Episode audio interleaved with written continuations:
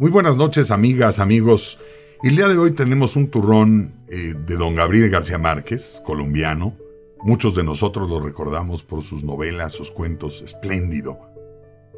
Me pregunto, ¿nos hubiera gustado decirle algo a alguien antes de que esa persona se fuera? Pues esto va dirigido justamente allá. Si supiera. Si supiera que esta fuese la última vez que te veo salir por esa puerta, te daría un abrazo, un beso. Te llamaría de nuevo para darte más. Si supiera que esta fuera la última vez que voy a oír tu voz, grabaría cada una de tus palabras para poderlas oír, una y otra vez indefinidamente. Si supiera que estos son los últimos minutos que te veo, diría te quiero y no asumiría tontamente que ya lo sabes. Siempre hay una mañana y la vida nos da otra oportunidad para hacer las cosas bien.